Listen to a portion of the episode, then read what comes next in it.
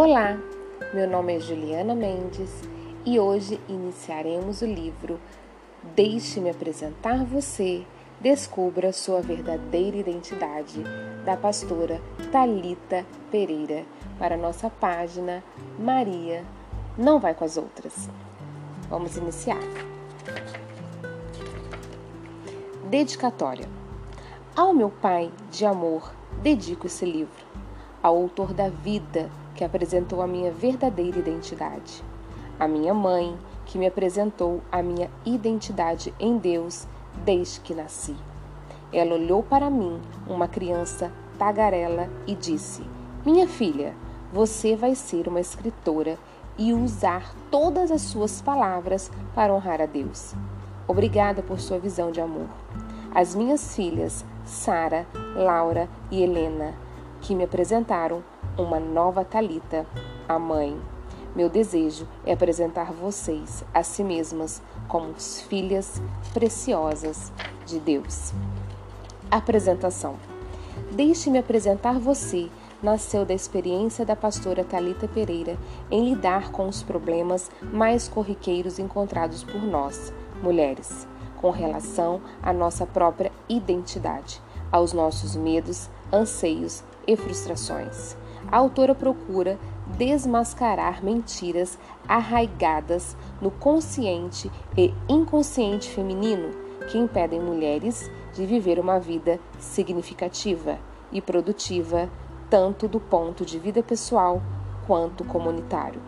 Em Deixe-me apresentar você, a mulher leitora reconhecerá a sua força e capacidade, bem como será desafiada a mudar de perspectiva em relação a si mesma e ao seu mundo mais íntimo, rumo ao crescimento pessoal, familiar, profissional e social, fruto de diversas palestras, conferências, estudos e formações acadêmicas, a experiência da autora é comprovadamente reconhecida como um amplo, amplo público de todas as idades. Cara leitora, comece hoje a conhecer o seu potencial. Prefácio. Em sua primeira carta, o apóstolo Pedro instruiu os maridos enquanto a maneira como devem tratar as suas esposas. Abre aspas. Do mesmo modo, vocês, maridos, sejam sábios no convívio com as mulheres e tratem-nas com honra como parte mais frágil e coerdeiras do dom da graça da vida, de forma que não sejam interrompidas as suas orações. 1 Pedro 3, 7.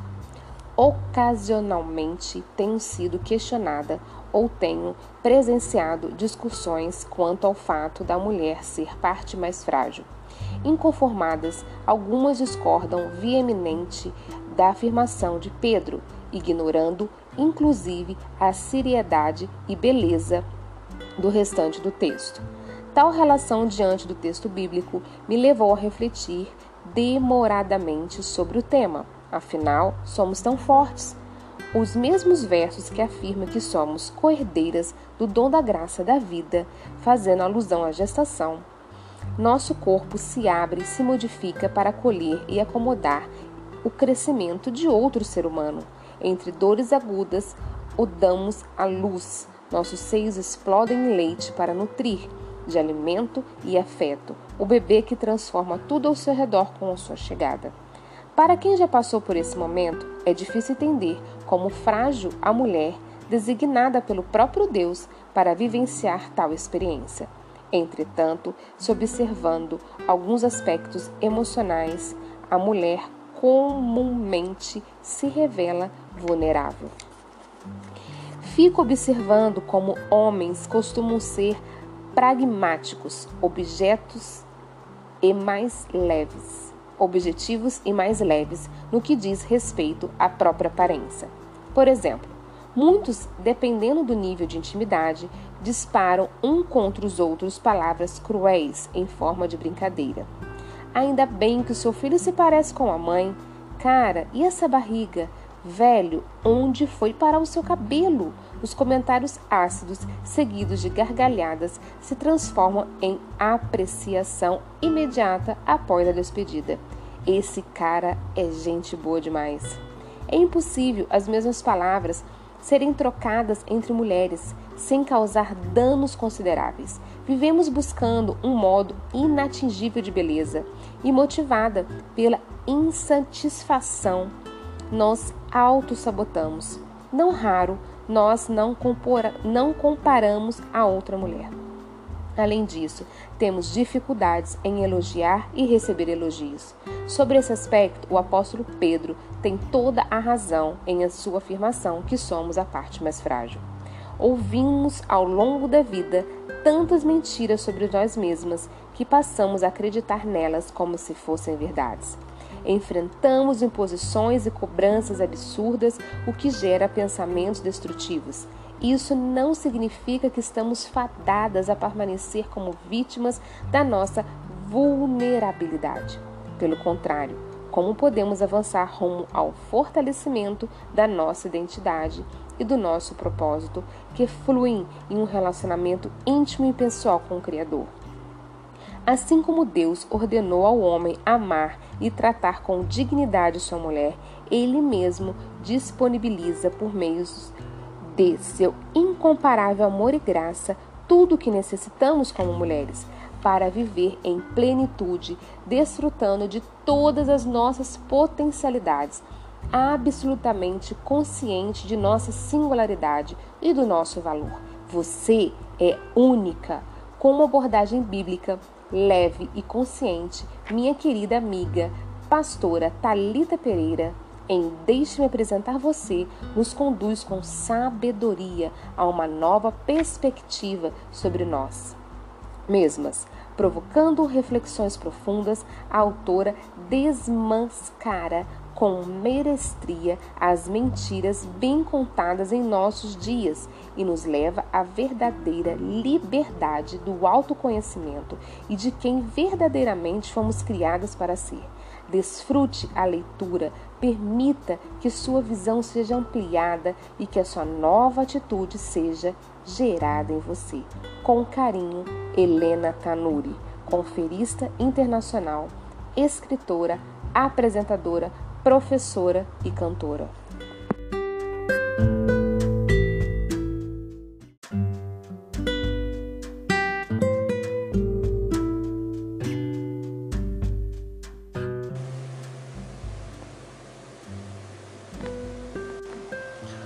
Olá, meu nome é Juliana Mendes e hoje iniciaremos a leitura do capítulo 1 do livro Deixe-me apresentar você, descubra sua verdadeira identidade com a pastora Talita Pereira. Vamos lá. Capítulo 1 Identidade. Comece a se conhecer. Em um mundo de mentiras contadas repetidas vezes, a ponto de se tornar verdades aos olhos humanos, encare este livro como uma apresentação real de você mesma. Creio que Deus está levantando uma geração de mulheres que receberam uma revelação poderosa, mente simples sobre a sua identidade.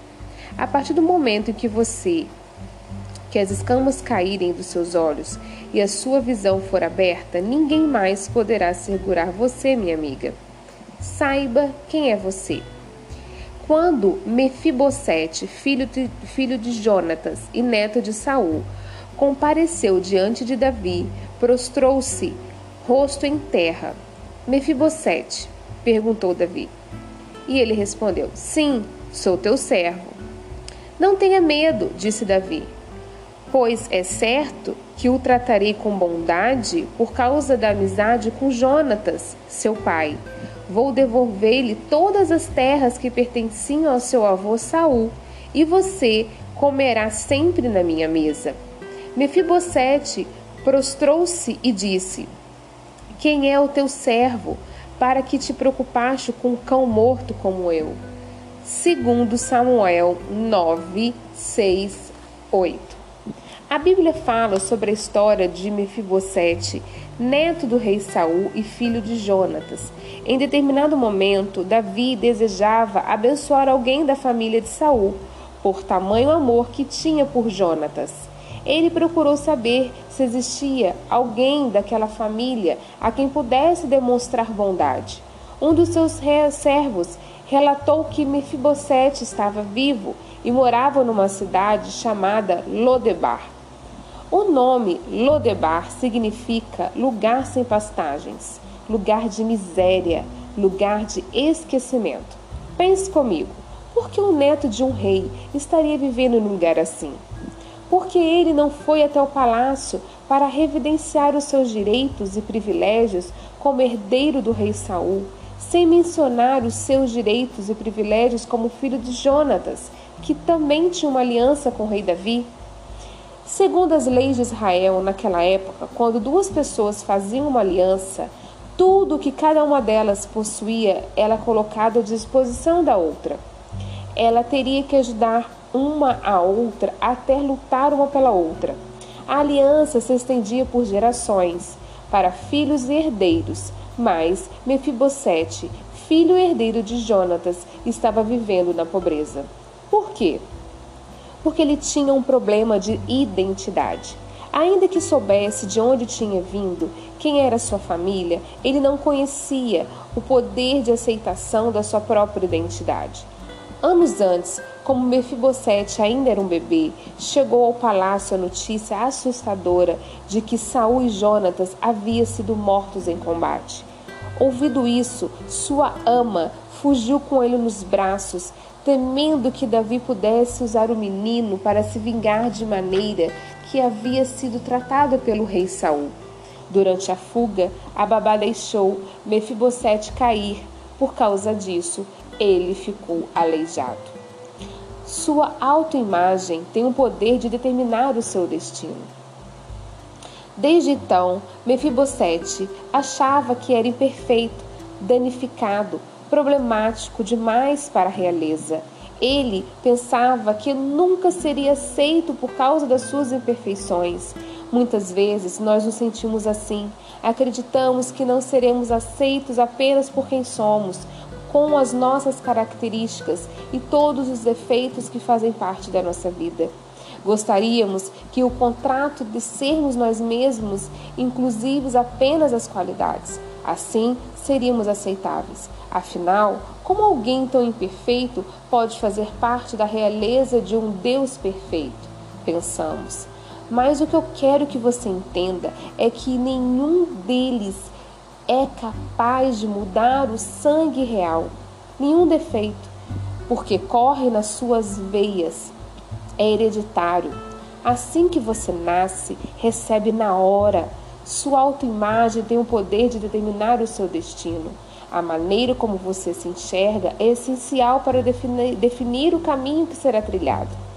Quando Davi chamou Mefibosete e este expostou diante do rei, demonstrando medo, Davi disse a ele para não temer, porque o rei apenas queria usar de bondade com o rapaz. Mefibosete, porém, respondeu que não era nada mais que um cão morto. Isso é o ápice de uma autoimagem negativa e destruída. Em vez de se ver como herdeiro do legado do seu pai e do seu avô, ele se sentiu como alguém que seria rejeitado para sempre por sua imperfeição.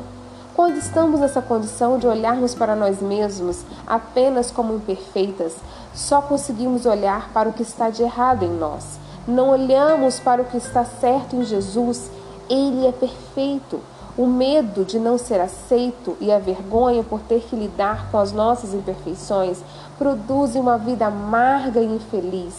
É como se tivéssemos sido libertadas de uma escravidão eterna por Jesus, mas continuássemos vivendo como escravas. Acabamos nos esquecendo que Ele levou nossa inadequação e nos deu em troca a sua justiça. Você precisa compreender a sua verdadeira identidade. É verdade que a maioria das pessoas esse processo não é naturalmente vivido ou aprendido desde a infância. Pelo contrário, passamos a maior parte da nossa vida aprendendo a rejeitar nós mesmas e olhar minuciosamente para cada defeito que temos. A rejeição que sofremos e o medo de sofrer outras nos transforma, apenas multiplica os problemas. Quando, porém, a aceitação da nossa identidade podem encarar a realidade e depois tê-la encarado, começamos a lidar com ela. Eu não conheço a sua história, é verdade, mas uma coisa eu sei: se você possui uma autoimagem deturpada, provavelmente alguma figura de autoridade na sua vida sempre escancarava os seus prontos fracos, fazia as comparações sobre você ou fazia passar por situações de profundo julgamento. Descon, descongrajamento e vergonha, desencorajamento e vergonha. Como ninguém ou quase ninguém enaltecia suas qualidades, você passou a ter uma visão distorcida de si mesma. Preste muita atenção agora temos que compreender que somos maravilhosas porque Deus nos fez assim. O Criador do mundo simplesmente não consegue fazer nada a mais ou a menos. O Autor da vida não estava no meio da sua criação quando causou ou decidiu terminar de qualquer jeito. Pelo contrário, ele, nos, ele não descansou até criar uma obra absolutamente memorável, admirável e cantadora. Se você não acreditar que é uma, é uma obra-prima, é porque na realidade ainda não sabe quem é. Benjamin Franklin disse: existem três coisas extremamente duras: o aço, o diamante e o conhecer a si mesmo. É verdade. O processo do autoconhecimento é longo e duro, mas nessa jornada completamente transformadora que você deve se lançar e desejar ter uma vida de plenitude. No processo entre agradar a todas as pessoas que conhecemos, atender às nossas próprias necessidades, nós não perdemos nós mesmas da vontade de Deus. Investimos todas as energias que temos e no final do dia apenas falhamos, porque é humanamente impossível atender expectativas irreais nós nos sentimos culpadas, frustradas e infelizes. Esse é o processo para o autoconhecimento. Este é o tempo de transformação. Então gostaria que você refletisse sobre algumas coisas. Para quem está vivendo? Por que você está fazendo o que faz? Será que você se tornou alguém que vive para agradar as pessoas? O que você realmente quer fazer da sua vida? Você já teve a sensação de que nunca seria tudo que os outros queriam que você seja? Vou deixar aqui algumas linhas para você responder com sinceridade e essas perguntas. Vamos lá, olhe-se no espelho, olhe para si mesma e seja sincera.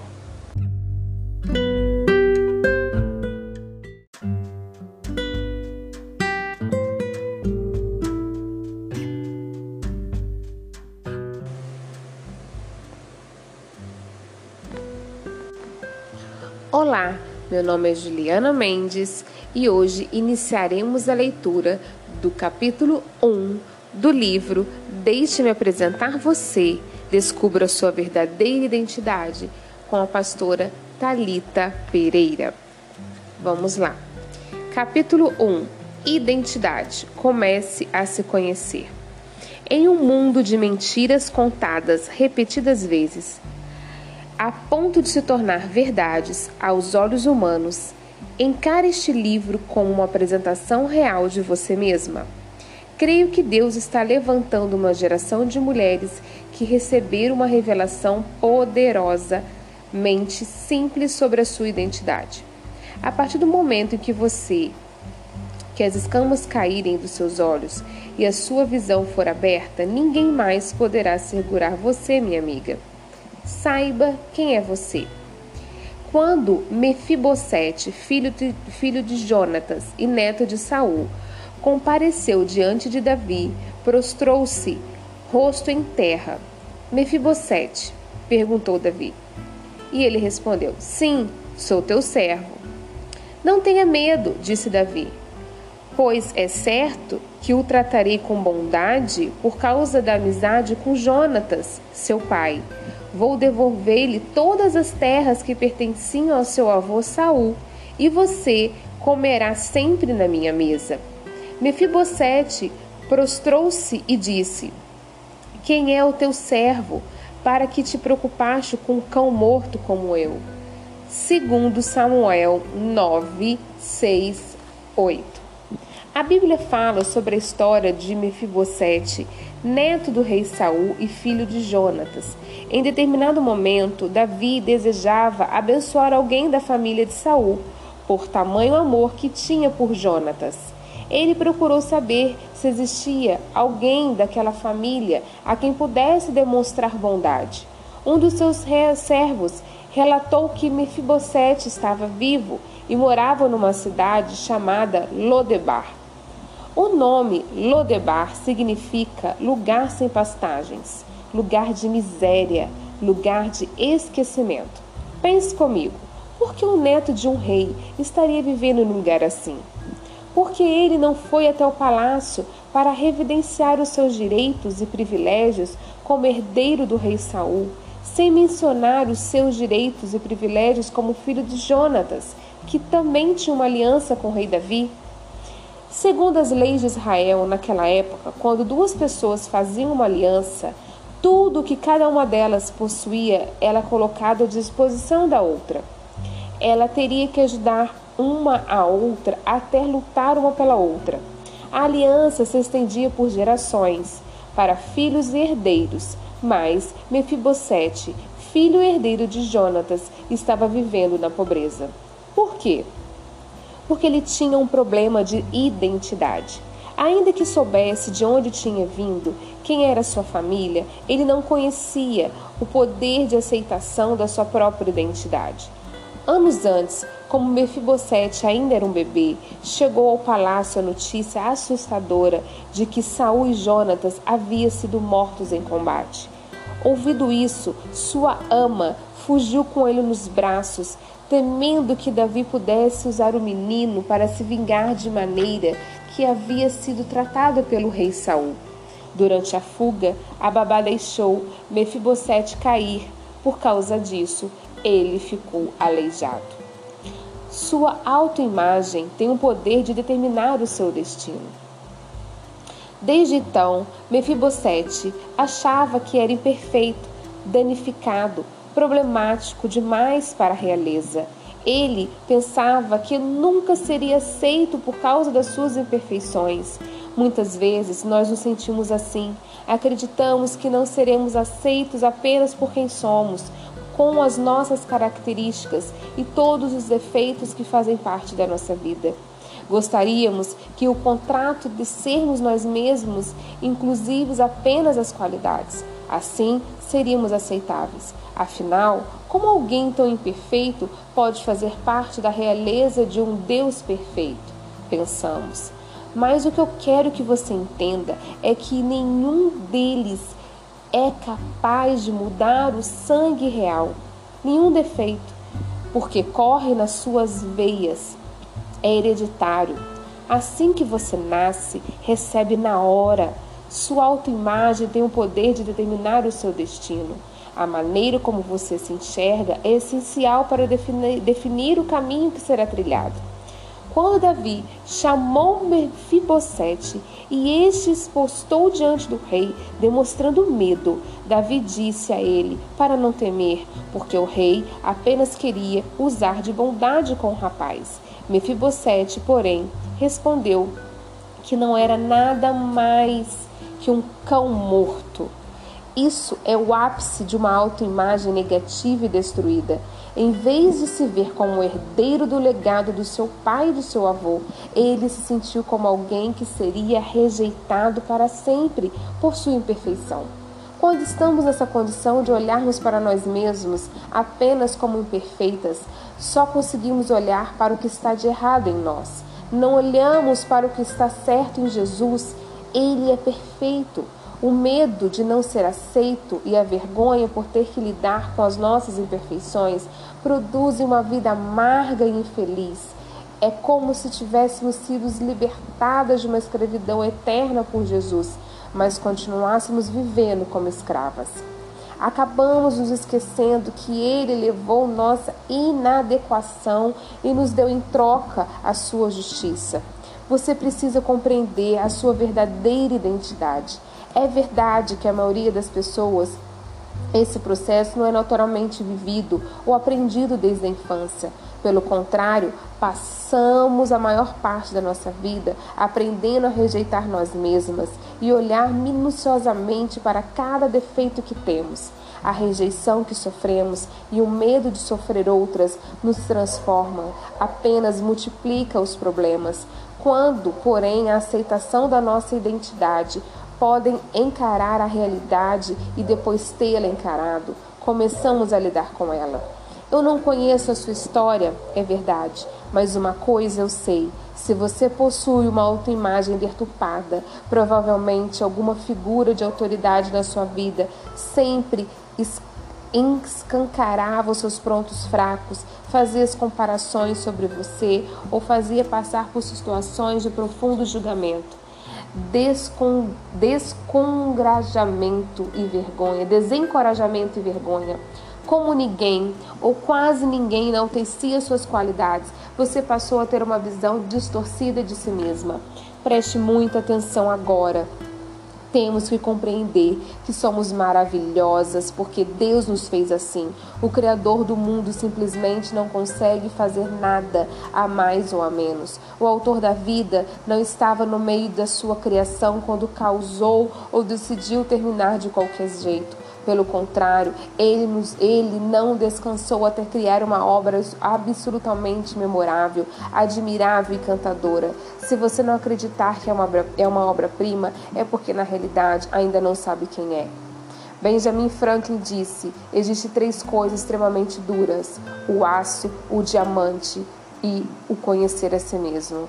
É verdade. O processo do autoconhecimento é longo e duro, mas nessa jornada completamente transformadora que você deve se lançar e desejar ter uma vida de plenitude.